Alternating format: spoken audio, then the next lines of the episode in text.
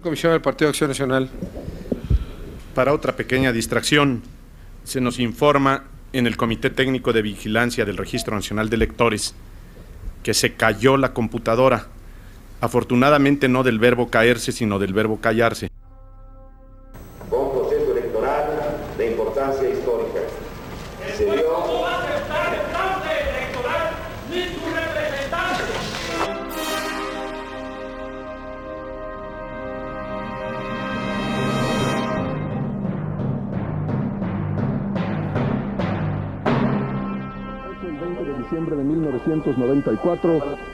Los mexicanos sufrimos el trauma de una catástrofe económica inesperada y repentina.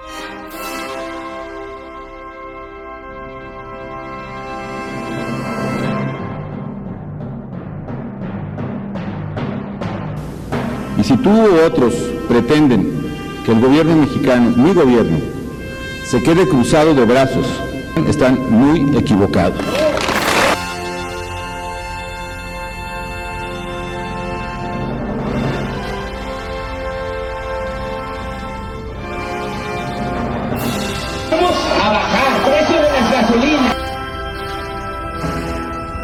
A ¿No, ver, va- no van a tumbar un árbol? Ni un solo árbol, pero no-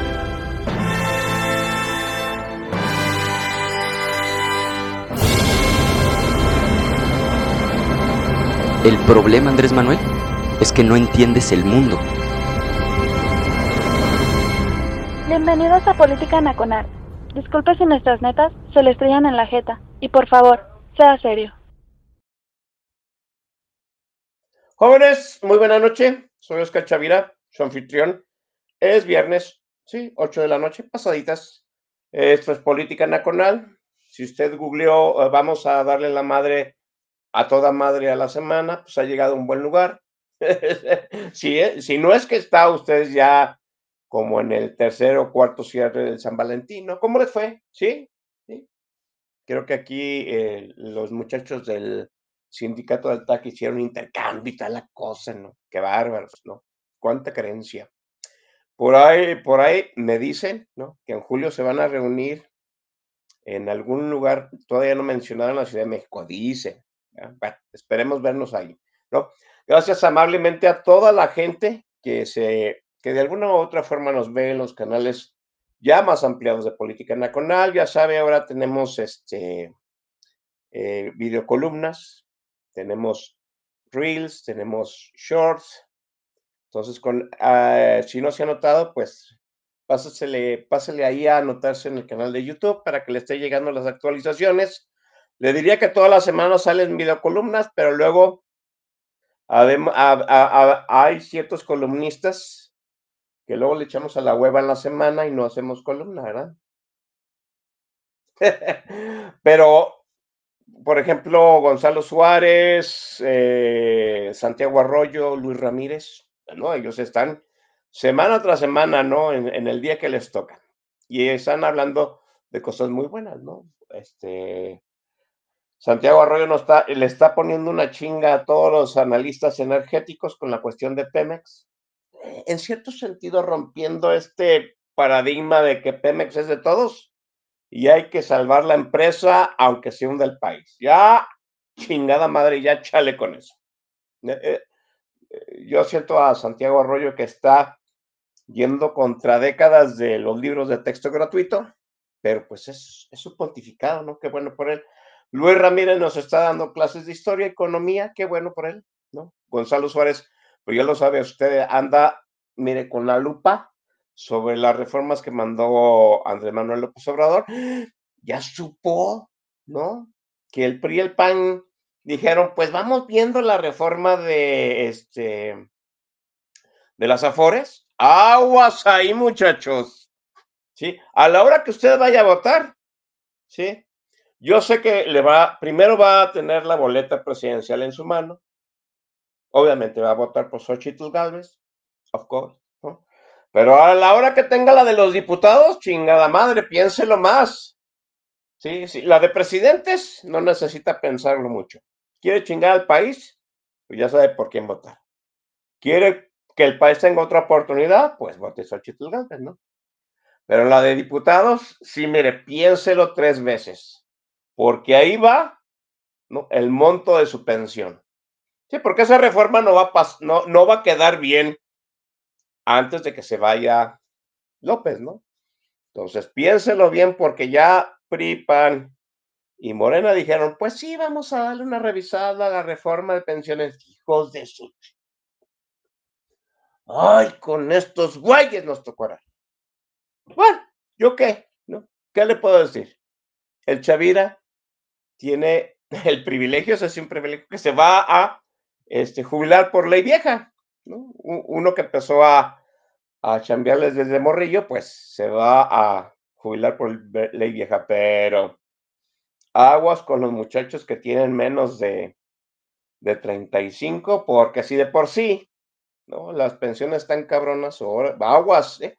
Yo nomás le digo así, échele ahí una revisión a las pensiones entre Echeverría y Jolopo, cómo se transfiaron todo el dinero que había en el Infonavit y luego cómo se transfiaron todo el dinero que había en las pensiones.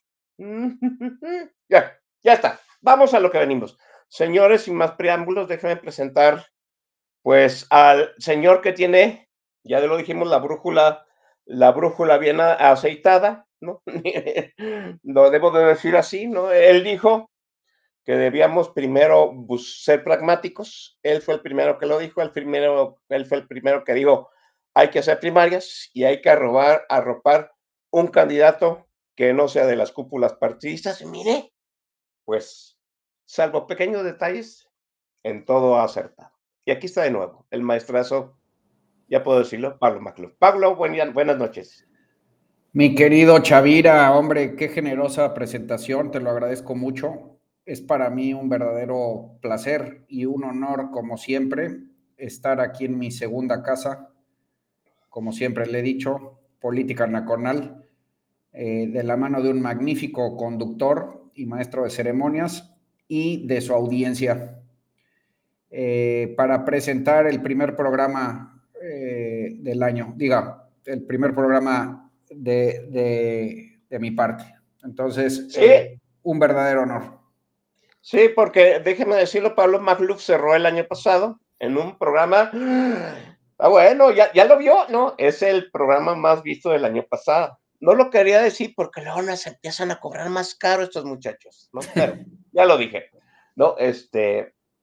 Y, y, qué bueno que mencionaste ese programa. Bueno, qué, me, qué bueno que menciono y hacemos la referencia a ese programa donde estuvo el maestro Don Vix Macario porque una de las mayores discrepancias que nos da pie para entrar a esta conversación fue eh, que yo pregunté cuál era, no, que, el maestro Don Vix que había comentado que este, Xochitl Galvez debería de hacer un gran contraste, este, un contraste más agresivo en su campaña con respecto a López Obrador.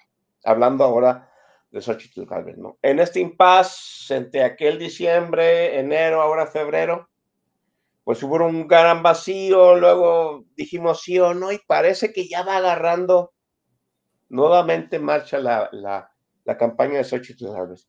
Yo, que me, yo me quedé pensando entre aquellas dos posturas, ¿no? El maestro Don diciendo que Xochitl Galvez debía de ser un poquito más agresiva en su contraste, y, y Macarito coincidiendo en el sentido de que, pues, denigrando al presidente no se ganaba mucho en, en, votos.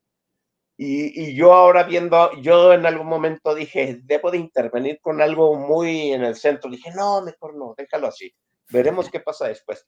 Y ahora me doy cuenta, no sé, con cierto atino, siento que Xochitl Galvez, no sé si nos escuchó, si nos vio, qué bueno, si no, creo que ha encontrado una cierta medianía entre aquellos dos comentarios, eh, eh, aquellas dos posiciones, las del maestro Don Vix, eh, la de Macario y tuya. ¿Cómo ves a Xochitl Galvez en este, en este punto, no? En efecto, querido Chavira, es que no es ni una ni la otra, ¿no? Se trata de un fino balance.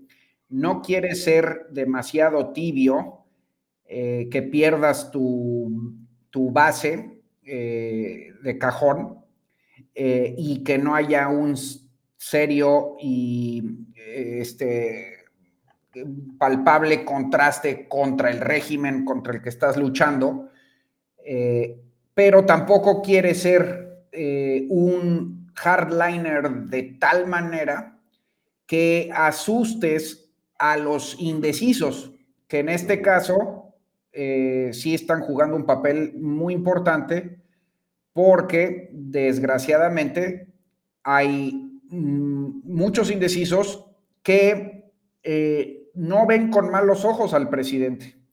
Y volviéndote demasiado radical, corrías el riesgo de asustarlos. Ahora, eh, yo, mi, estilo personal es el del maese, ¿eh? yo, yo estoy de acuerdo con él en cuanto a predilección propia. A mí me gusta el trancazo directo. Sí, lo, hemos, lo hemos visto. sí, sí, en efecto.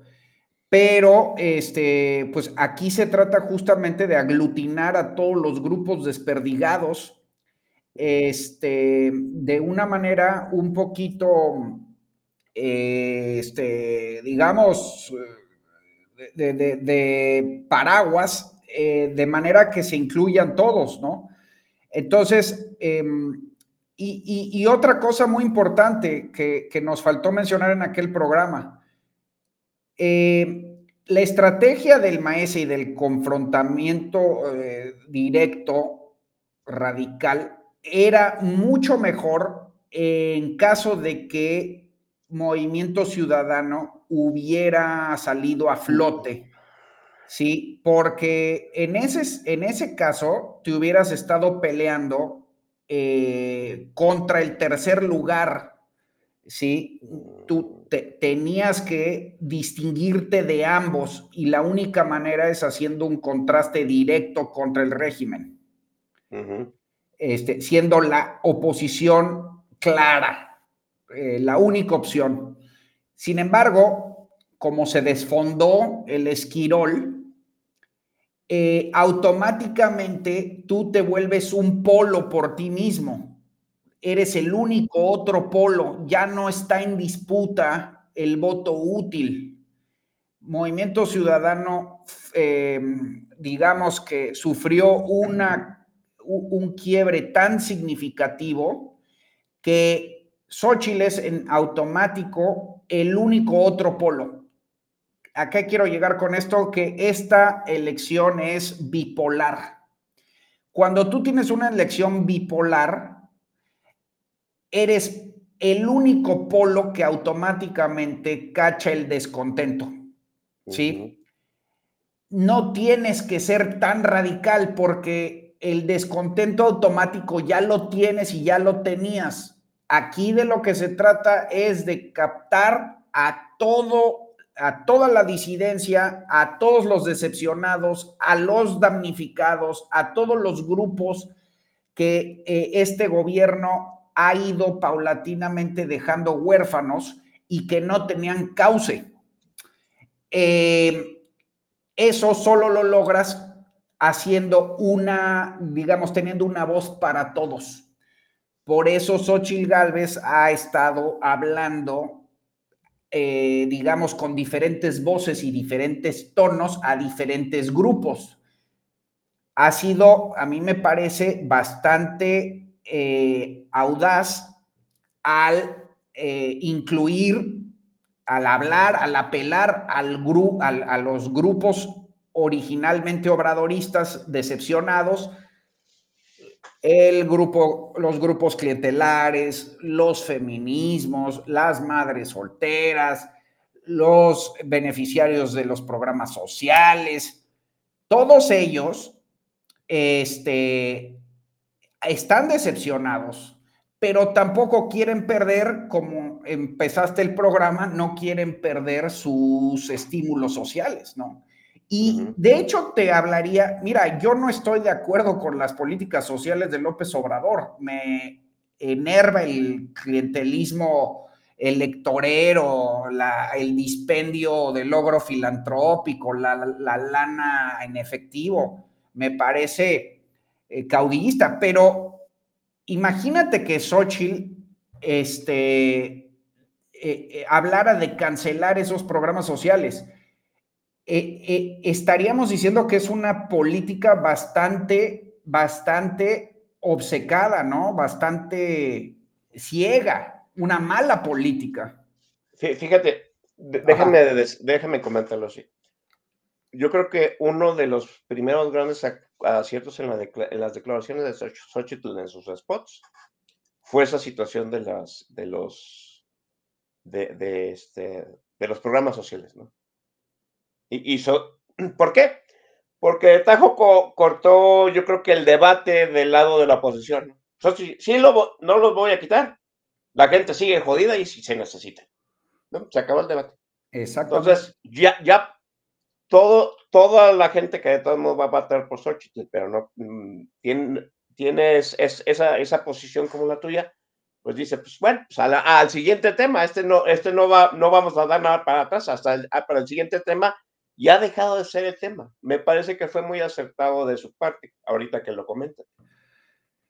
Exactamente. Este, o sea, si ves, su, mensaje ha sido donde, eh, eh, intentar apropiarse, darle la seguridad y la garantía al amplio electorado de que todas las cosas que están bien con López Obrador, para mí no hay ninguna, pero a ojos del electorado, que lo hemos discutido hasta el cansancio aquí en Política Nacional, es un electorado muy básico, ¿no? Que no piensa en grandes cuestiones metafísicas, piensa en la morralla en el bolsillo. Bueno, pues ¿para qué te lo avientas eh, en la espalda? Con cuestiones ideológicas y de política pública y de este, ideas de avanzada liberal, no. Ahí fue muy este, muy inteligente en apropiarse de ese electorado y entonces sí, ya puedes contrastar en lo demás, en lo que le afecta a todo mundo. Y para contestar tu pregunta, ¿cómo veo a Xochitl? Es eso, me parece que logró confeccionar ese fino, eh, e, e, ese fino contraste donde merece y eh, este, digamos, compaginación donde también. ¿Cuál es el contraste? En donde todo mundo está sufriendo. Seguridad, el avance del despotismo y la corrupción. Y si tú ves la manera en la que confeccionó sus, sus tres grandes valores, digamos que son eh, la trinidad del mensaje de Xochitl, que es verdad, libertad y vida, pues me parece que hacen un perfecto contraste en donde más, donde más flaquea este régimen. En la vida, pues es evidente la seguridad. Mira, eh, en, las encuestas nacionales de seguridad pública, 90% eh, de la gente desaprueba eh, el asunto de la, de la seguridad. 90% de la gente vive con miedo. En lugares como Zacatecas, Guanajuato, este, Veracruz, Guerrero. Estamos a, Guerrero, estamos hablando de más del 90%, estás hablando de más de eh, 9 de 10 mexicanos que viven con miedo. Entonces ahí estás apelando directamente a una tragedia cotidiana. Después, la verdad es, eh, me parece que conforme empieza a cerrar el sexenio, se empiezan a exigir cuentas respecto a las promesas hechas, empiezan a brotar los escándalos, se empiezan a cobrar las traiciones, se empiezan a mover los grupos, cada vez es más patente que es un régimen mentiroso a mucha gente le quedó claro que es un régimen que no dice la verdad, que no cumple. Entonces, ahí está el segundo valor. Y el tercero es la libertad. Bueno, pues todos los días vemos un avance sistemático en contra de las libertades políticas, destrucción de instituciones, eh, amedrentamiento del andamiaje jurídico. Entonces, a mí me parece que, eh, digamos, Xochitl eh, logró eh, fraguar un, gran mensaje donde es eh, suficientemente opositora en lo que tiene que ser y por, al mismo tiempo es suficientemente ¿cómo te diré? Transigente, es suficientemente transigente donde también lo merece. Sí, me parece que ha encontrado un buen equilibrio. Eso que mencionabas, y creo que fue un parte del común acuerdo de esa conversación de diciembre en el, en el sentido de que tenía que buscar, darle voz o poner los reflectores en cada uno de los grupos dañados, en cada uno de los grupos damnificados. Recuerdo mucho que el Macedon Dix dijo. Y yo veo, por ejemplo, en las pocas, estas conferencias de la verdad, sale un grupo de, de buscadoras. Al día siguiente, Xochitl Galvez habla del grupo de las buscadoras y les dice, ellas tienen razón, necesitan ayuda. Luego salen, ayer, por ejemplo, los, los transportistas, pues que, que, las, que las carreteras no son seguras, que ya no, no nada más los, los delincuentes se conforman con asaltarlos o quitarles el vehículo, ¿no? Ahora los matan y les quitan el, y se, y se llevan el, lanzan el cuerpo y se llevan el vehículo. O sea, ya no hay un respeto ni siquiera por la vida del chofer. Así que, que lo único que está haciendo es trabajando, ¿no? Pues su trabajo transportar, manejar el vehículo. No, ahora los matan, arrojan el cuerpo a la carretera y se llevan el, tren. Xochitl Galvez le dice, el, el, el, presidente le dice, es que los transportistas están haciendo politiquería. Politiquería. Xochitl Galvez dice, no, tienes razón, las carreteras son inseguras. O sea, está dándole voz a los damnificados. Eso, eso, e, ese es el punto. Yo luego, luego, ¿cómo, digo? Digo, ¿lo podría hacer sin su mañanera? Digo, pues no, tendría que sacar un spot, se lo prohibiría el INE, habría toda una burocracia. Me digo, entonces me, voy al debate, ¿no? A, a, ese debate que se hizo inicialmente, en donde muchos pegaron de gritos antes de que les dieran de nalgadas, en el sentido de que la mañanera de Xochitl Galvez, ¿ha sido un acierto? ¿Ha, sido bueno? Yo dije, ah, hay que verlo primero. Ahora ya podemos, después de casi, no sé, tres semanas de, que Xochitl Galvez sale todas las mañanas a decirle, a contrastar eh, la realidad del, del país del presidente con la realidad que estamos viviendo los mexicanos. ¿Cómo has visto tú la mañanera de Xochitl? ¿Una buena decisión? ¿Mala decisión? ¿Puede mejorar? A mí me parece que muy buena decisión, querido Chavira, sobre todo porque eh, la absurda ley electoral bajo la que vivimos, que de hecho eh, es resultado del berrinche de López Obrador después del famoso alegato de fraude del 2006, eh, esta absurda ley electoral nos metía, mete a la oposición, es, es una walking dead trap, como se llama en inglés, es una trampa de tiempos porque mete a la oposición en un periodo de enorme silencio y ostracismo, donde no hay confrontación, donde no hay eh, debate, donde eh, quien está en el poder tiene acaparados a todos los medios, toda la palestra, toda la atención, todos los templetes, toda la voz, ¿no? La candidata oficialista ya tiene la inercia, ya tiene en automático la plataforma desde el Estado. Entonces, este periodo de intercampañas que duraba, bueno, dura casi un mes y medio, es una verdadera, verdadera eh, trampa que puede ser mortal, mortal porque si te quedas fuera de la jugada, eh, y sobre todo cuando traías cierto momentum, traías cierta inercia, empezabas a llamar la atención, empezabas a conectar con diversos públicos, se empezaba a dar un, este, eh, un vaivén, eh, corrías el riesgo de quedarte en el olvido. Entonces, a mí me parece una decisión muy acertada por el principio de robarse los, los reflectores, de no dejar que esta trampa te llevara, arrinconara y te llevara a la eh, al silencio, que era muy peligroso. No puedes poner spots, no puedes hablar en medios, no puedes poner propuestas, no hay debate. Eh, entonces, a mí me parece que esto fue una magnífica salida. Además, me parece que, eh, ¿cómo te diré? El, por el nombre mismo lleva inmediatamente un contraste, ¿no? la mañanera de la verdad, por fuerza, resignifica lo que ha sido la mañanera oficialista, que es una mañanera de la mentira.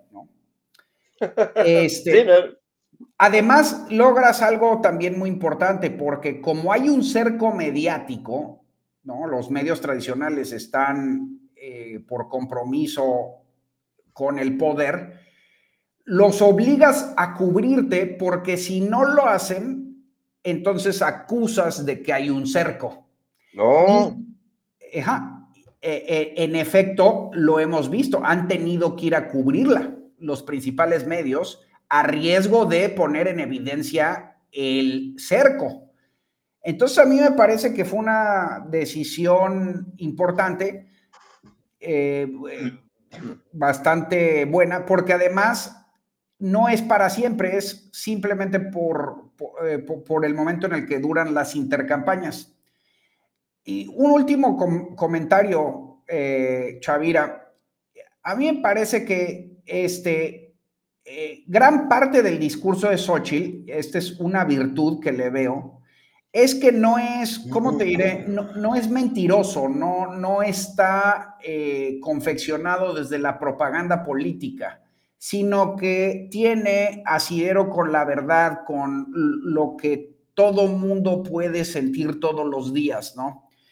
Entonces, em, como bien dijiste, solo tiene que suceder cualquier escándalo, cualquier alegato en la mañanera, cualquier día, y eh, inmediatamente, automáticamente, tienes la respuesta del otro lado que se coteja con la realidad.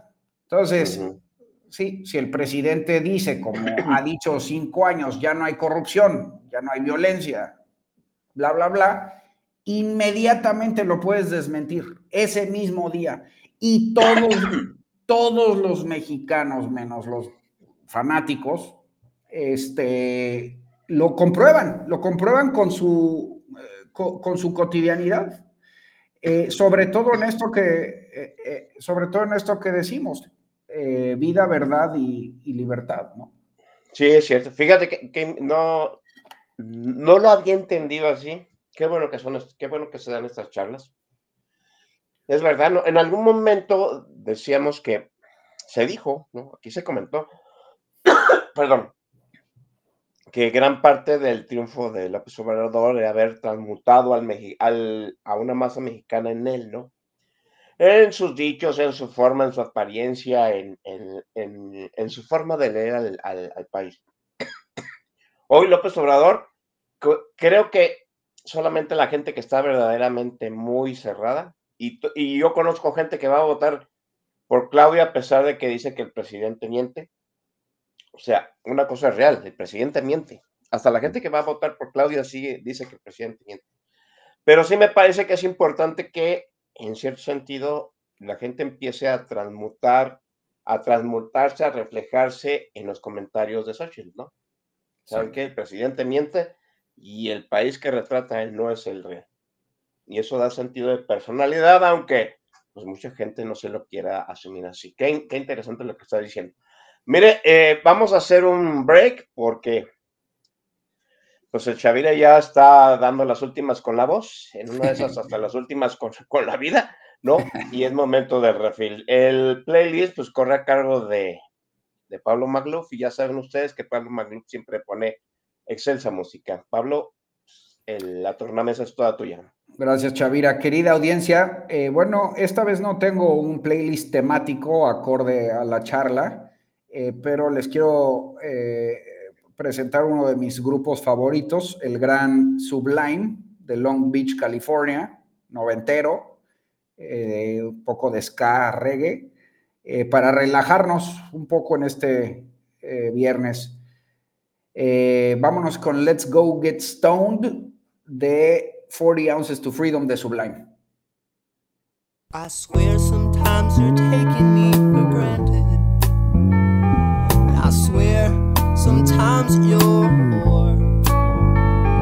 I swear, but I know there ain't no reason. Cause everything is such a bore. Night I had a dream, no, made me sick. Saw you in your bedroom sucking someone else's dick. My goodness. I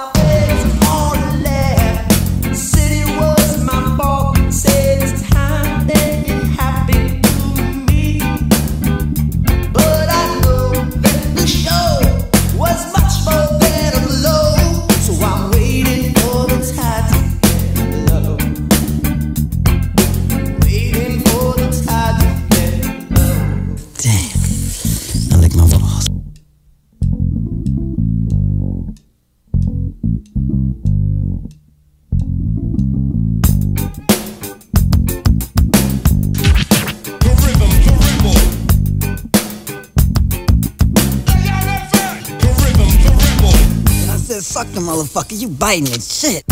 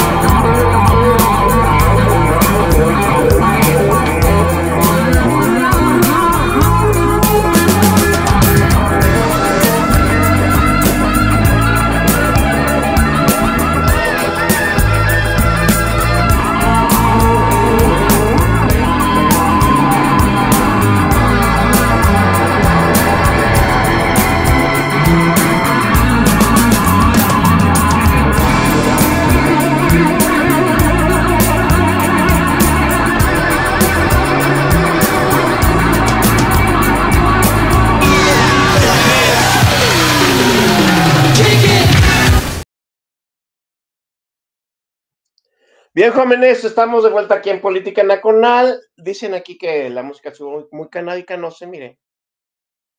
Pura agüita porque pues, el Chavira anda medicándose y valió madre todo el asunto, ¿no? Este, lo que sí, ay, viajan con. ¿A poco viajan con eso? No, muchachos. Y nosotros ya a nuestra edad no estamos para andar viajando ni, ni en pecero. Este, a ver, déjenme, déjenme poner. Ah, está, de nuevo, sí. dice, dice la vieja respondiendo que es Vodka Time. Pues sí, uy, mira, mi estimada Paola, te lo digo ya abiertamente. ¿no? Deja que termine mi periodo de antihistamínicos antigripales. Y tú y yo nos vamos a ir a echar unas hierbabuenas a, a aquel congal antro de malamuerto que ya conocemos que nos encanta. Bien. Este, Pablo, dices tú una cosa muy acertada, ¿no? Este, este periodo, este periodo de intercampañas donde pues se, acabaron las, las primarias de los partidos y tienen que guardar, pues yo no digo que silencio, tienen que dejar de promocionarse, ¿sí? para que luego dar paso a que se que los partidos se definan y que ya esta es mi candidata cuando pues al menos en esta elección ya todo estaba, definido. Sí ha dejado bien muy en claro una situación, ¿no? Una, pues que a, a Claudia Sheinbaum la traen maniatada como perro con bozal, ¿no? Porque, porque la señora no mando que el verdadero enemigo es López Obrador, ¿no? Y, y Xochitl lo entendió muy bien y lo está usando, ¿no? La otra está amarradita, no la dejan, no la dejan ser, y Xochitl Galvez la agarra contra el presidente, ¿no? Que en realidad, pues eso no es delito electoral. Pero lo que sí me parece algo, un plus, porque obviamente la mañanera ayuda, como tú dices, a que el grueso de la gente tenga pues noción de lo que está haciendo Xochitl Galvez y que se identifique con lo que ella está diciendo. Pero lo que sí me dejó así de, oh my God, es pues la gira a Estados Unidos y a Madrid. ¿Cómo, ves tú esa situación? ¿Cuál es tu balance de Xochitl en el extranjero? Bueno, querido Chavira, este, a mí me parece, por predilección personal, que por mero contraste con un régimen y un presidente y un discurso nacional populista muy provinciano, muy parroquial, muy ensimismado, muy localista, donde México ha perdido eh, la palestra y el gran prestigio internacional que tenía y la posición estratégica que juega en el mundo, a mí me parece que este, es atractivo, es una oposición liberal, una oposición democrática, una oposición globalista, una oposición moderna, tiene que salir al mundo. Y a mí me parece que fue muy inteligente refrendar los compromisos y las relaciones de México con Estados Unidos y con Europa, número uno. Número dos, de llamar la atención a todos los observadores eh, y aliados democráticos en el exterior para que eh, estén al tanto y vigilen eh, el atropello antidemocrático que se está gestando en México. Eso también fue acertado. Em, y tercera, esto es lo más importante, porque aquí hay que hacer un paréntesis, es, es cierto también que México es un electorado que no le interesa mayormente lo que sucede en el exterior y que ve con muy buenos ojos al caudillo parroquial. Es decir, tal vez electoralmente eh, no haya sido una, eh, una movida demasiado significativa, pero esto es lo más importante, lo que voy a decir, que le está marcando agenda otra vez, puesto en el contexto de la trampa de silencio que significaban las intercampañas, que por cierto fue precisamente el periodo donde Peña Nieto se chingó a Naya, porque sí, porque no podía responder, no, no tenía acceso a los medios, no tenía spots, y te digo, es una trampa peligrosísima. Este, eh, pues en ese contexto fue un movimiento, un revés, a mí me parece muy inteligente para poner la agenda. Para poner la agenda, sobre todo, como bien dices, cuando tienes una candidata oficialista totalmente desdibujada, totalmente apagada, totalmente pisoteada por el propio presidente, ¿no? Eh, que, que Xochitl Galvez esté poniendo la agenda, esté marcando las pautas, es lo más significativo. No importaba si era en el exterior, con todas las virtudes que ya señalé, o era aquí mismo, aquí adentro. Lo importante era robarse el micrófono, o al menos no dejar que se lo robaran los otros. Y ahí es donde yo creo que estuvo el acierto. Este, y, como podemos ver, esto para mí ya a manera de conclusión de este comentario, es muy claro que el momentum, como llaman los estrategas políticos, lo tiene Xochitl. ¿Qué quiere decir esto del momentum? El momentum sencillamente es conectar con el espíritu de los tiempos, es conectar con el espíritu del momento, con lo que se está discutiendo en la agenda pública, poner tu mensaje, que tu mensaje permanezca más en el tiempo que el mensaje del contrario y a la inversa, que el mensaje del contrario se resbale más. Entonces, eh, a juzgar por la discusión pública, pública, lo que vemos es que Xochitl es la que está dando de qué hablar. Ella es la que, es decir, ahorita ya se volteó la ecuación dramática en donde eh, quien está siendo reactivo, la reacción, quien está a la defensiva, es el régimen. Y eso, eso es súper importante. Eso es súper importante porque se empieza a palpar en el aire se empieza a oler, se empieza a oler que del lado del régimen es una reacción, ya es el sistema. Habíamos hablado mucho tú y yo de lo importantísimo que era eh, aparecer como el candidato antisistema, ¿sí?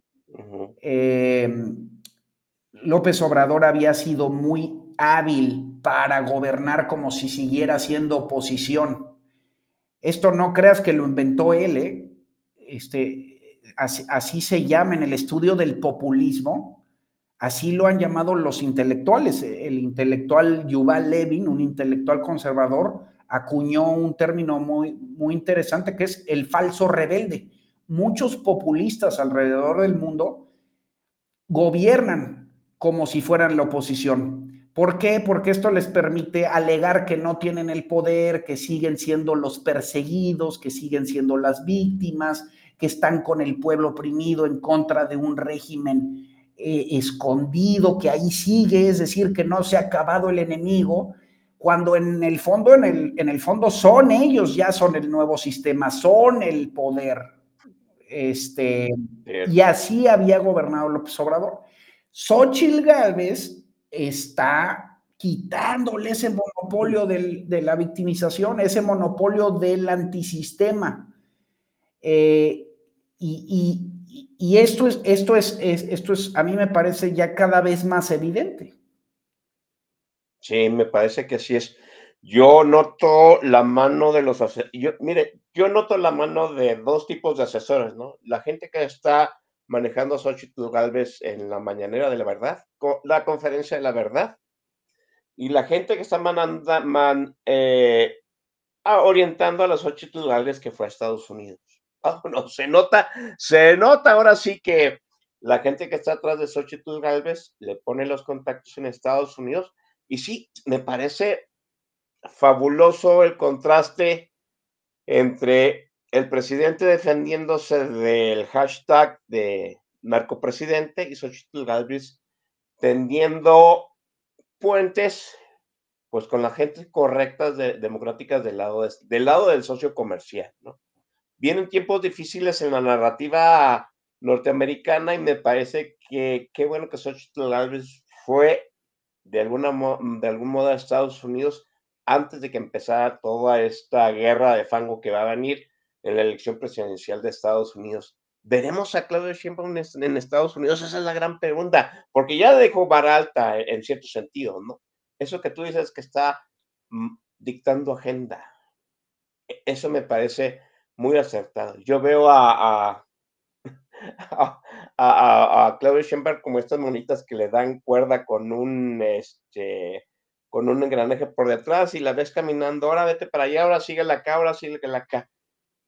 El, el, el régimen está defendiéndose, reactivo y a la defensiva, pero todavía no inician las campañas. Pero sí me parece un gran planteamiento que eh, este Xochitl Galvez tenga el momentum en, este, en, este, e, en, este preciso, en estos precisos tiempos en el impasse.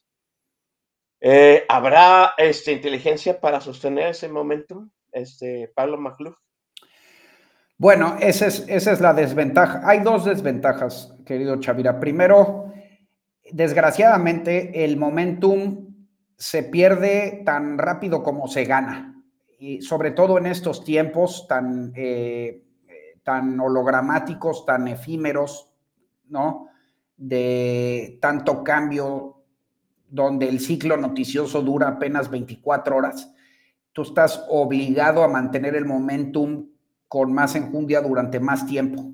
Y desgraciadamente una pifia eh, sí puede, desde luego, que voltear el tablero. Además, y aquí quiero, este, pues, también ser equilibrado en el análisis para que no me digan que estamos matraqueando sin distancia crítica. Es que sí, es que hemos visto que Xochitl también es, es este, suele ser un poco inconsistente, suele ser inestable, eh, vaya, tiene exabruptos, ¿no? De pronto le entra la payasada, el stunt publicitario, eh, y, y, desde luego que pueden venir errores. Es más, lo más normal es que vengan, ¿no?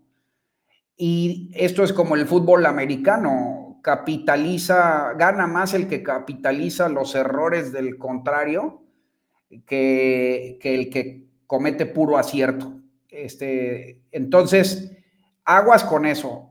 Ahí este, te, doy la razón, hay que mantener el momentum y es algo bastante complicado. El segundo problema, y es esto sí hay que tener un principio de realidad, es que, eh, pues, Sheinbaum tiene ventaja, tiene ventaja. ¿Por qué? Porque lleva cinco años de campaña, porque tiene todo el aparato del Estado a su favor, porque eh, tiene los programas sociales de su lado, tiene el uso de recursos públicos, porque tienen veintitantos gobernadores, porque tienen la palestra presidencial, porque se están fraguando alianzas locales con el narcotráfico, porque eh, López Obrador tiene la llave de la frontera para disuadir a los gringos de hacer cualquier cosa, porque eh, hay mucha gente que,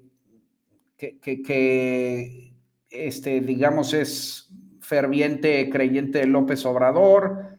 En fin, hay toda una serie de razones, porque, lo, déjame apuntar otra, los grandes grupos de poder en el país, este, a pesar de que este sea un régimen de inmensa concentración de poder unipersonal, es un mito que López Obrador gobierna solo. Él ha concentrado mucho poder en su persona, pero lo acompañan muchos grupos de interés, la vieja guardia burocrática, digamos, lo que Mario Ruiz Macié llamaba los demonios sueltos. Este, pues sí, ahí está el Deep State, ¿no? Los Bartletts y ese tipo de cabrones. Están los petroleros. Ahora que arrancabas el programa con lo de Pemex, están los maestros, están los empresarios oligopólicos, eh, están los medios de comunicación, están los criminales. En fin, hay muchos grupos que llegaron con López Obrador, que le apostaron a la reacción, a la, a la restitución del autoritarismo y que pues no creas que se van a dejar muy fácil, ¿no? Eh, entonces, eh, y, y, y, ya con esto cierro. La verdad, yo lo veo difícil para Xochitl. ¿eh? Este, francamente, yo creo que está en marcha un plan antidemocrático en tres etapas. La, ahorita estamos viviendo la primera, que lleva varios años ya, seguimos en esa primera etapa. Esa primera etapa consiste en la intromisión sistemática y cotidiana del gobierno en las campañas, en la promoción de la candidata, en la repartición de recursos públicos, en todo lo que ya dijimos, en la captura paulatina de las instituciones electorales, que es muy peligroso, o sea, ya tienen, probablemente ya tienen al INE, ¿no? Ya tienen al tribunal. Eh, ese, es, ese es todo parte de la primera etapa, además del intento de descarrilamiento de la candidata opositora, ¿no? A través, sobre todo, los instrumentos financieros y fiscales de, de, del Estado, la UIF y todo eso. O sea, se está presionando. Si eso no funciona, querido Chavira, viene la segunda etapa, que es el día de los comicios, el día de las elecciones. Va, van a hacer todo lo posible por llevarse la elección con coacción de voto, acarreo, relleno, todos los trucos que ya sabemos, relleno de urnas, alianzas con el crimen, todo lo que lo, ha habido y por haber. Y finalmente, si Xochitl sobrevive esas dos etapas, que lo veo complicado ya de entrada, este, tiene que ganar encima por suficiente ventaja para no darle margen de maniobra al régimen eh, para la tercera etapa, que es la clásica obradorista, que es la desconocimiento de resultados. ¿sí? Es, esa es la tercera y final, es la estocada final.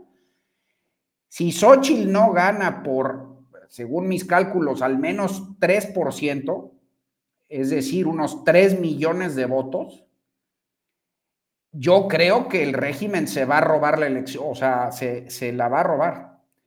No va, no va a aceptar los resultados, va a entrar en una crisis constitucional, va a mandar a sus esbirros en el tribunal a no certificar la elección, en fin.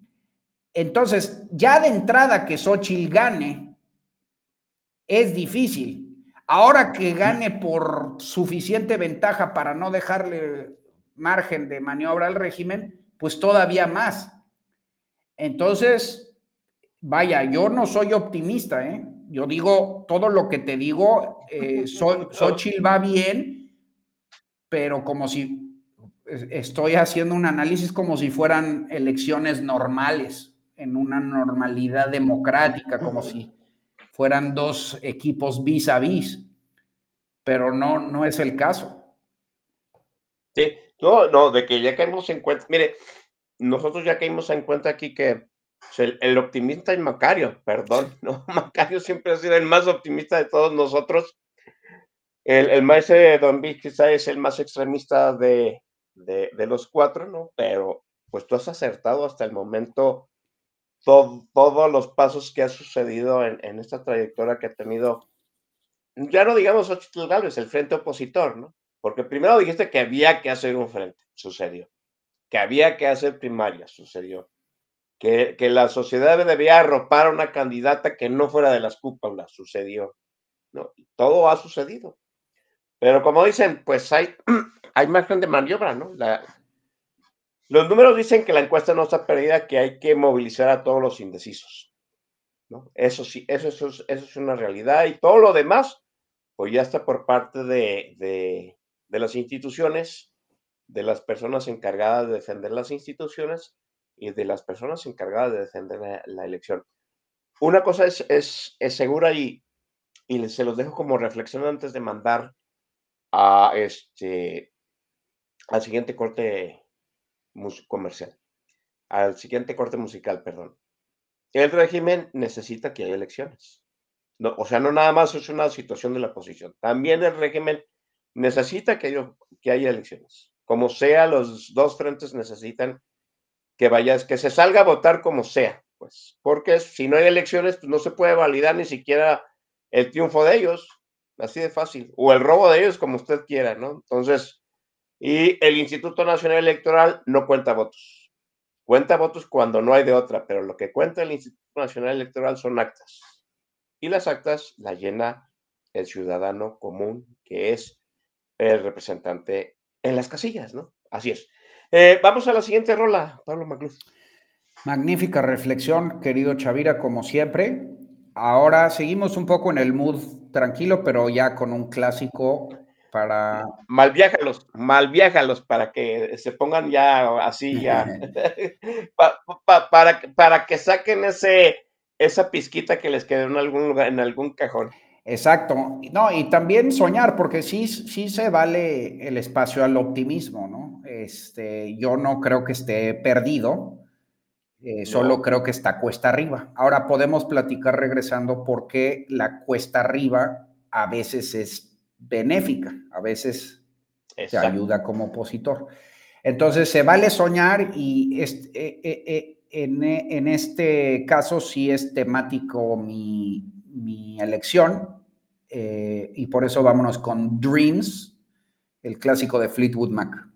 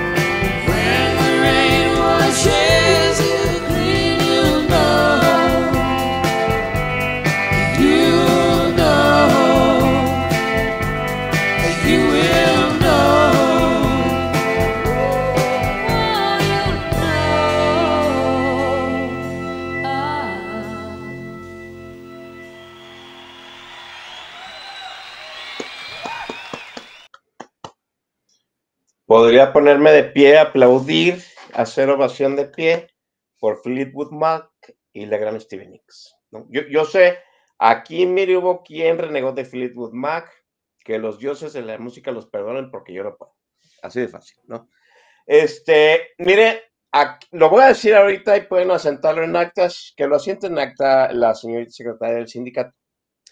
El, el chamaco latoso está pidiendo besitos tronados. Bueno, voy a decirlo así rápidamente, O sea, el chamaco latoso nada más le hace avatares a Macario Escatino, ¿sí? Y a, Macario no le pide besitos porque lo respeta. Entonces, ya que nos haga avatares chingones a Pablo Maglubi y su servidor, tal vez pensemos en mandarle besitos tronados al chamaco latoso, ¿no? Bien, este, déjenme quitar el, chat porque luego andamos viendo ahí que se andan este, sextuiteando y no, no es, no es el caso. Ya, está. Cuesta arriba, pues también, como, como dicen, cuesta arriba también es, este, también ilustra, ¿no? Hay que decirlo, o sea, López Obrador llevó cuesta arriba una elección, ¿no? Podríamos decir que hasta dos elecciones las llevó Costa Rica y aprendió. parte, parte del aprendizaje de López Obrador en esas dos cuestas arriba fue la tercera campaña ya donde ya no fue tan radical. ¿Se acuerda? Dijimos, ah, chile, pues este López Obrador es más moderado, hasta se escucha más presidenciable, ya, ya no andaba eh, como saboteador de, de, ductos de Pemex, ¿se acuerdan? Se, se paraba así así en una en un despachador de gasolina y decía, miren aquí ya no va a haber gasolinazos, muy muy muy ecuánime. Es cuando tú dices, ah, Chirión, ya parece presidencial. Ahora ya vimos a, ya vio a Xochitl Galvez en la respuesta a Álvaro Delgado, porque le mandaron a Álvaro Delgado a sabotearle una mañanera, ¿no? A decirle que por ir a Estados Unidos y a España, pues ya era vende patrias. Ya sabe usted, ¿no? Esos, viejos prejuicios esos viejos prejuicios de ferrocarrilero de los años 50, que ir a Estados Unidos ya vender la patria. Y Xochitl Galvez, por primera vez, lo voy a decir, a mí me pareció, no, no, soberbia la respuesta. Así, para empezar, no son nuestros enemigos, son nuestros socios comerciales. Oh, dije en la jeta, ¿no? Y sí, yo, yo sí estoy empezando a ver, perdónenme usted, a Xochitl, a en ese punto de, pues sí parece presidente, ya está respondiendo como presidente, ¿no? Es el cuesta arriba, este, perdón, Pablo, también, eh, también ilustra, ¿no? Desde luego, desde luego. Bueno, mira, para empezar, siendo prácticos, este, ya en efecto se ve la, configuración de todo un war room, como le llaman los estrategas políticos, de un cuarto de guerra. Es decir, no es Xochitl sola, que como habíamos comentado, pues sí nos tiene acostumbrados a exabruptos, a inconsistencia, a la payasada. ¿no? Se ve que este, sí ya tiene todo un grupo de estrategas acompañándola, que tienen ya más o menos este, curado el mensaje. Este, pero además la propia dinámica, eh, y esto es lo más importante, eso es lo que quisiera comentar aprovechando tu pregunta, la propia dinámica te mete en una ecuación dramática donde empiezas a llevar ahora sí, para usar términos literarios, pues la fuerza de los dioses. ¿Por qué? Porque, sí, por, otra vez, por esta, e, esta estructura dramática, narrativa, eh, donde, que, si lo ves, es, es pues, tragedia griega, ¿no? Es, es, es, es la línea de todas las historias humanas, que es naturalmente, naturalmente, el corazón humano, el corazón del gran público, está con los perseguidos, está con los disidentes, está con los eh, con, el David contra el Goliat. Exacto.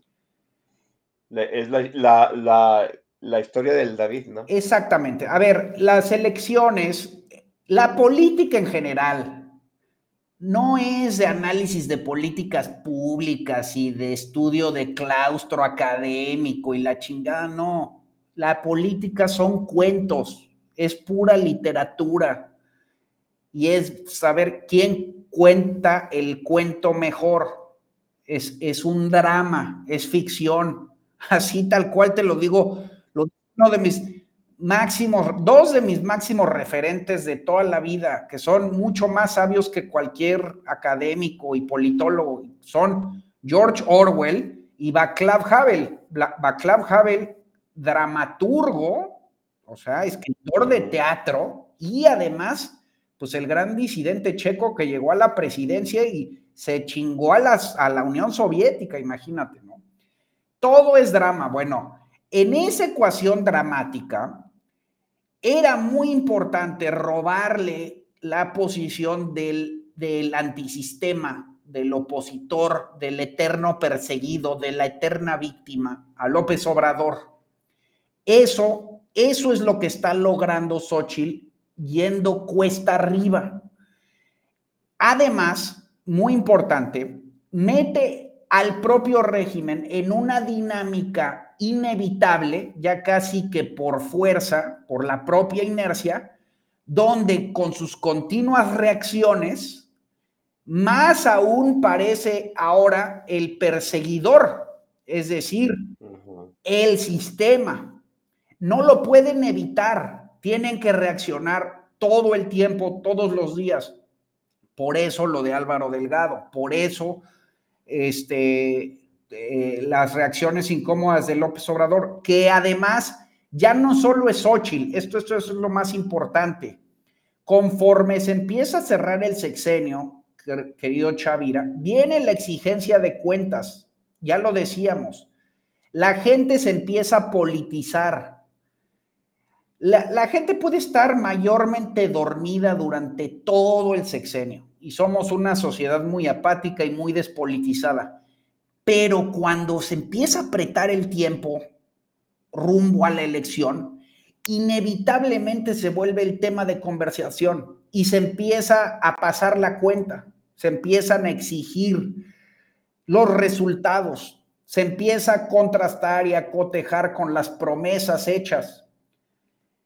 En, en, esa, en ese juego la tiene inevitablemente perdida el régimen porque ha sido desastroso en todos los rubros cotidianos, palpables, eh, digamos, eh, completamente demostrables por la realidad de todos los mexicanos, que además son justo los valores que ha logrado eh, confeccionar o asir esta Xochitl Galvez, verdad, libertad y vida.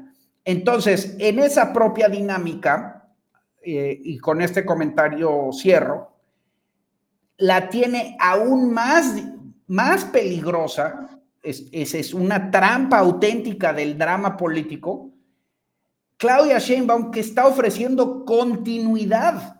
O sea, cuando en, este, en esta relación dramática que estoy dibujando para ustedes, tú ofreces continuidad, estás entrando en una perfecta trampa porque lo que estás haciendo es ofrecer, mm, eh, digamos, una prolongación de lo peor, ¿no? Eh, estás apostando a seguir siendo ese Goliat. Te puede alcanzar, ¿eh? yo creo que Claudia está jugando catenacho. Va. Pues sí. Sí, sí, sí. Y, va ganando, si quieres, 1-0. ¿No? Italia ha ganado mundiales con catenacho. Te puede alcanzar, sobre todo con todo lo que ya dijimos de la ventaja que tiene el régimen. Me encanta esa analogía. El problema, cabrón, es que te anotan con catenacho y ya te chingaste, ¿no? Es cierto. Porque no hay propuesta, porque no hay ofensiva, porque no hay, ya no hay juego adelante. hay que decirlo también, ¿no? Italia ha perdido mundiales jugando al catenacho, ¿no? Exactamente. Este, entonces, vean todos cómo ya la, inercia dramática eh, eh, está, con, está con Sochi. No quiere decir que alcance. ¿eh? Ah, ah. No, no, no quiere decir. Ahora tú lo dijiste, hay que ser realistas. No, todo esto sigue cuesta arriba. Para la gente que no entendió la referencia futbolística, Catenaccio es el sistema defensivo de Italia, que en pocas palabras son pues siete atrás y dos pululando adelante y a ver si meten gol, ¿no? Pero lo importante es que no te metan gol, para, para empezar. Así, así jugó Italia pues varios mundiales y en algunos mundiales le resultó y en otros pues fue un desastre, ¿no? Así es. Ya, los eh, Uruguay en algún momento también jugó Catenacho, ¿no? Nada más que Uruguay pues aprendió la lección y fue, más pundonoroso en ese sentido, ¿no? Ya, fin de las, de las referencias futbolísticas. creo que tiene razón en, ese sentido, ¿no? No está sencillo, pero pues habría que, habría que apostar el resto. Ese es el punto de la situación. Eh, viene el momento culminante de un sexenio de pesadilla. Creo, que, creo que ahorita estamos muy inmensos en, en, lo que está sucediendo en estos últimos meses y no, creo que nos hace falta vernos en una perspectiva más grande, ¿no? Dirán muchos, es que ha sido un sexenio de pesadilla, pero hace tres años no pensábamos que se tuviera una oportunidad de ganarle la presidencia al régimen, ¿no? ¿No? ¿Alguien pensaba que había alguien? ¿No? Yo, aquí lo pusimos en política nacional en un cierre de año, ¿no, Pablo? ¿Quién? Y, todo el mundo nos quedamos, quedamos callados. Bueno, pues ya hay una oportunidad. E, es, es, es, es, es una misión Jedi, ¿no? Hay que atinarle al, al pequeño agujerito a, a, a, a, una velocidad enorme en medio del fuego cruzado de los enemigos. Bueno, pero ahí está la oportunidad. Hay que apostar el resto eh, en este sexenio. Tú me acuerdo mucho, este, Pablo Maglú, fuiste el paladín de que había que ser flexible, de que había que apostar por alguien y primero apostar a ser pragmáticos antes de construir Finlandia, ¿no? Todavía me acuerdo de esa, de esa, de esa frase que pues permeó en, muchos analistas políticos, ¿no? El maestro Mix sigue usando de modo sarcástico esa situación de pues, antes de construir Finlandia. Pues sí, no hemos construido Finlandia, pero ya está la posibilidad de ganar la presidencia del régimen y es momento de apostar el resto con pragmatismo, ¿no? Nomás hay de dos sopas, Xochitl o otros seis años de pesadilla, Pablo. Sí, en efecto. Y además, eh, querido Chavira, yo creo que es muy importante no ilusionarse con un gobierno de Xochitl. Es decir, eh, ni Xochitl ni la oposición van a salvar a México. Ah, si ganan, este país va a seguir siendo una tragedia y un desastre absoluto. De lo que se trata de convencer es de que hay que garantizar el piso mínimo del juego democrático. O sea, el voto por, es más, te voy a ser muy franco, a mí ni siquiera me gusta Xochitl este, o sea, me, parece demasiado cargada la izquierda, de pronto es medio identitaria, y uno puede buscar lo que quiera, ¿no? Muchísimas cositas, pero es que no se trata de eso ahorita. Se trata de mantener el piso mínimo del juego democrático, es decir, la mera posibilidad de cambiar del partido en el poder. Eso es lo que está en riesgo. Y eso es lo que tenemos que salvaguardar. El voto por la oposición es para eso. Es para garantizar que al menos siga habiendo ese pequeño interregno democrático que, que se inició hace apenas 25 años y que estamos en riesgo de perder. Nada más. Ahora, este, retomando un poco tu pregunta, Sí, a mí, a mí, eh, este, a mí, yo, yo empecé a ser un poco más optimista con el voto en la elección intermedia. Eh, me parece que se le puso un dique fundamental en el legislativo al régimen, perdieron la mayoría y de a partir de entonces no pasó absolutamente ni una, ni una reforma, nada.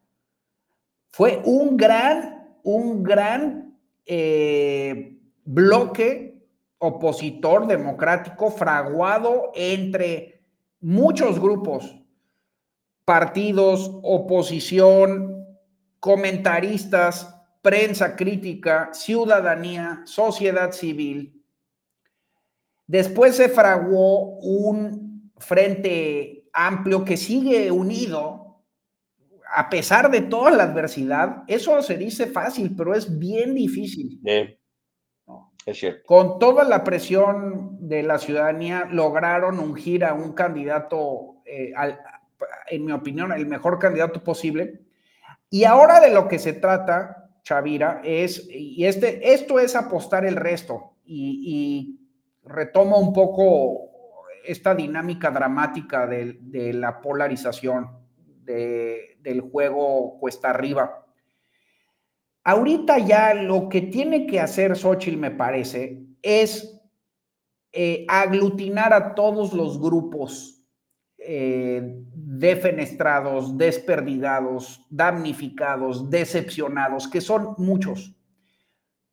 ¿Por qué? Porque en efecto este régimen fue desastroso. Puedes mantener lo único que le importa a la gente, que es el gasto de bolsillo, lo ya, ya lo puedes garantizar a través de los programas sociales. Salvo eso, todo lo demás es muy fácil de demostrar. Como dijiste, no se pueden transitar las carreteras, están cobrando piso en prácticamente todas las actividades de la economía básica. Se están desmantelando todas las instituciones más importantes, que no son abstractas, estamos hablando de salud, una tragedia, seguro popular, el programa Progreso Oportunidades. Es decir, son cosas palpables, reales, eh, donde hay muchos grupos desperdigados. Y si tú estudias cómo han vencido los opositores exitosos a los regímenes populistas, ha sido así, ha sido, eh, digamos, aglutinando a todos los grupos de damnificados y de desperdigados bajo consignas que los unan a todos, aprovechando la dinámica polarizadora del propio régimen en su contra. Y eso es echarle, eh, jugarse el resto. Es decir, ya para ponerlo en una frase de cierre, esto no es Xochitl contra López Obrador o Claudia. Esto es nosotros, nosotros contra el régimen. Así es como se debe de leer la elección. Así es. Nosotros contra el régimen, la única opción es Xochitl. Hay que apostar el resto por Xochitl. Fácil. Vale, Pues sí, sí, ¿no? Ya, ahorita ya no hay de otra. Este, te digo, no podemos ser exquisitos. Si queremos, este, el candidato ideal no existe. Mira, eh, quien encapsuló muy bien la frase, esta dicotomía, fue Joe Biden cuando le ganó a Trump en, su, eh, en su camino a la victoria. Es, señores, no me comparen con Dios. Así, ¿eh? Lo estoy citando literalmente. Don't compare me with the Almighty. Compárenme con lo que está enfrente. Y esa es la comparación básica que se tiene que hacer fácilmente. Bien, vamos a la última rola. Esta sí, señores, quiero que le suban a todo lo que da su volumen. Por favor, que tengan en su mano la bebida que estén degustando, porque este es un señor rolonón con el más grande. Pablo Maglú, preséntalo. Ah, hombre, me da mucho gusto, Chavira, que coincidamos en eso. Eh, oh, sí yo a riesgo de recibir jitomatazos, sobre todo de la, sobre todo de los millennials que tan gentilmente nos escuchan, que quizá ni siquiera saben quién es. No, no, sí, ese sí, lo saben, ese él sí, estoy seguro. Bueno, pues sí, vámonos con el, el, papá del rock, el señor Elvis Presley. igual otra vez imaginando, eh, digamos, lugares mejores Any place is paradise. Cualquier lugar es el paraíso.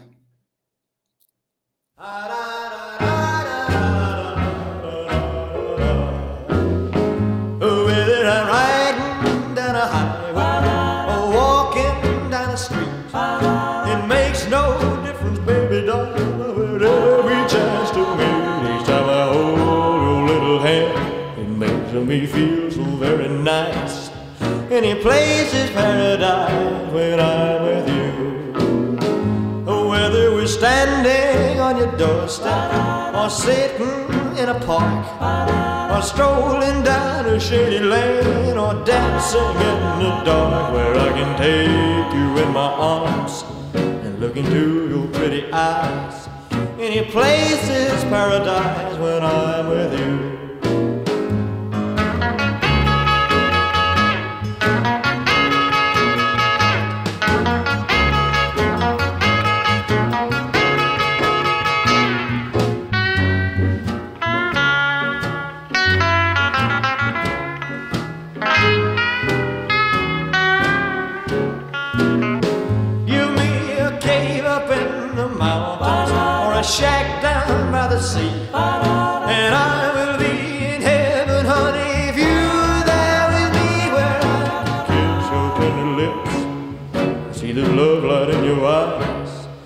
Any place is paradise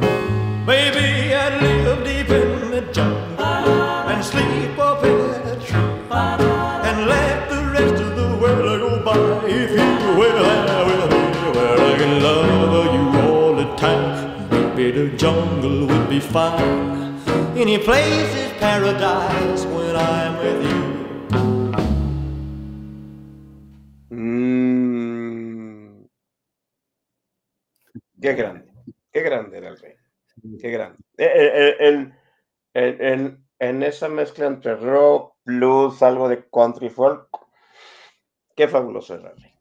Enorme, enorme. Eh, jóvenes, ya nos vamos. Es momento de despedir. Una reflexión final de, de Pablo Macluc y lo despedimos. Pablo. Bueno, querido Chavira, gracias antes que nada por esta invitación. Es un placer estar aquí en Política Nacional y acompañado de toda tu maravillosa audiencia. Pues sí, mira, este, cerrar con una frase que a mí me gusta mucho de uno de mis grandes referentes, eh, uno de mis héroes, no solo eh, eh, intelectuales, sino prácticos, digamos, de tierra, uno de los revolucionarios ingleses, pero que peleó con los revolucionarios gringos en la independencia, en, en la primera república este, de la era moderna, que es Thomas Paine. Thomas Paine eh, escribió un magnífico panfleto que se llama Common Sense, eh, justo antes de la revolución, sentido común, que se lo imprimió un eh, empresario literato, literario que se llamaba Benjamin Rush, que era socio de Benjamin Franklin, y se convirtió en un bestseller. Lo leyeron todas las colonias y fue un momento de gran fervor do- que prendió como pólvora sus palabras. Es un, de hecho, lo pueden leer todavía hoy y sigue sonando revolucionario, ¿no? Este, sigue sonando este, como una magnífica carga de espíritu humano por la libertad. Se llama sentido común por eso, porque aquí se trata de tener el sentido común, ¿no? De, que más allá de lucubraciones mentales, pues de que nos demos cuenta de lo que está en juego y de que no hay mucho para dónde hacerse, ¿no? Está muy clara la, eh, disyuntiva. Eh, y la frase es la siguiente, es, These are the times that try men's souls. Estos son los tiempos que ponen a prueba las almas de los hombres. Esto. Si ustedes tienen, y si, porque me llega mucha gente de todos los sectores sociales, me preguntan en los medios, en la calle, en las redes, Pablo, ¿qué puedo hacer por la democracia? Se pueden hacer muchas cosas y en efecto yo coincido con nuestro querido maese Don Vix de que no se trata nada más de cruzar boletas, sino de ser ciudadanos activos.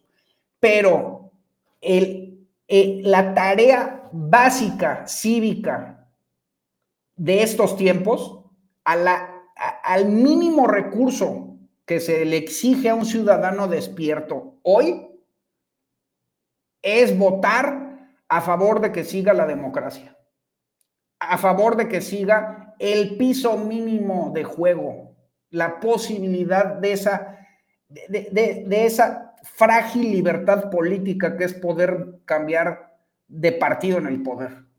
Y esa opción solo es por la oposición. Entonces, lo mínimo que se puede hacer hoy, lo mínimo, es estar a la altura de los tiempos. Estos son los tiempos que ponen las a prueba las almas de los hombres y eso es votar por la oposición. Lo vamos a cortar para un este, reel aquí a, Pablo Marlo porque acaba de dar palabras como para resonar en toda la web. Pablo, te agradezco enormemente que hayas estado aquí en Política Nacional sabes que eres bienvenido, sabes que eres de los favoritos aquí de la, de la muchachada, el playlist, tus comentarios, y pues que ya ojalá tu brújula siga siendo tan acertada y a pesar del cuesta arriba, esta historia del héroe que está escribiendo Xochitl Galvez, pues funcione, ¿no? Nosotros apostaremos el resto por ella y como dicen, esperemos pasar la prueba de, los hombres justos, ¿no? Y, y que este país sigue teniendo esa opción eh, democrática. Pablo, muchas gracias. Gracias, querido Chavira. Eh, nada más una invitación final justamente para redoblar ese esfuerzo. La acción más inmediata ya dentro de los próximos días es que salgan a marchar el, próximo domingo, pasado mañana. Eh, justamente de lo que se trata es de subirle el costo al régimen en este plan de tres etapas que, que dibujé este plan de atropello democrático eh, que está en, en ciernes, de todas maneras lo van a intentar. Yo creo que este régimen no se va a ir del poder por las buenas, pero lo que podemos hacer es subirle el costo, subirle el costo, mandar el mensaje de que ante nuestros ojos no les va a ser posible.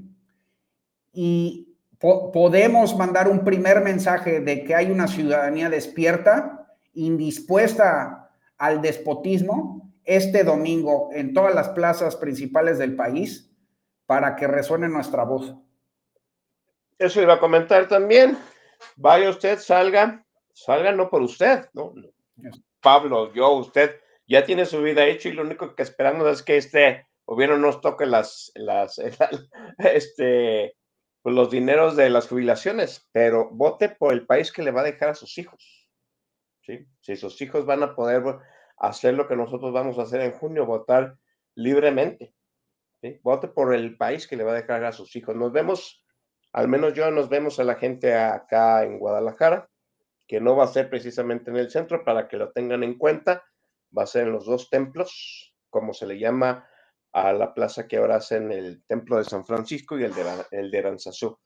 Eh, nos estamos despidiendo, pero antes recomendarle el sitio donde Pablo Macluf hace delirios eh, en sonido, en streaming y, eh, este, y en escritos. A tu canal de Substack, Pablo Macluf, invítalos a estos chamacos que se ilustren. Sí, este, los invito muy cordialmente a suscribirse a mi newsletter, a mi plataforma Disidencia, ya saben que es, digamos, como un poco mi marca. Es una plataforma multimedios en Substack, donde ofrezco mi podcast, un episodio al mes, eh, eh, mi columna semanal todas las semanas, también una videocolumna breve todas las semanas, eh, y además plumas invitadas. Oscar Constantino, eh, que ustedes ya conocen, también eh, parte de, de, las constelaciones de, política nacional, este, Raudel Ávila, Eh, y bueno, pues este, está teniendo muy buen público, mucha audiencia, gracias a todos. Entonces los invito a suscribirse. Es pablomagluf.substack.com. Ahí se pueden suscribir por solo 80 pesitos al mes, que la verdad es una cerveza, es una chela, y obtienen todo el paquete, todo el acervo periodístico de mi, de mi producción. Este, les, les voy a agradecer mucho el apoyo. Gracias, querido Oscar. Dejen de fumarse una cajetilla al, al mes y se, lo, y se lo entregan para ilustrarse. Dicen que no es como un OnlyFans, sí, también el intelecto es sexo, jóvenes. Vayan al, al- a, a, este, a ilustrarse intelectualmente en el OnlyFans de, de Pablo Maglub.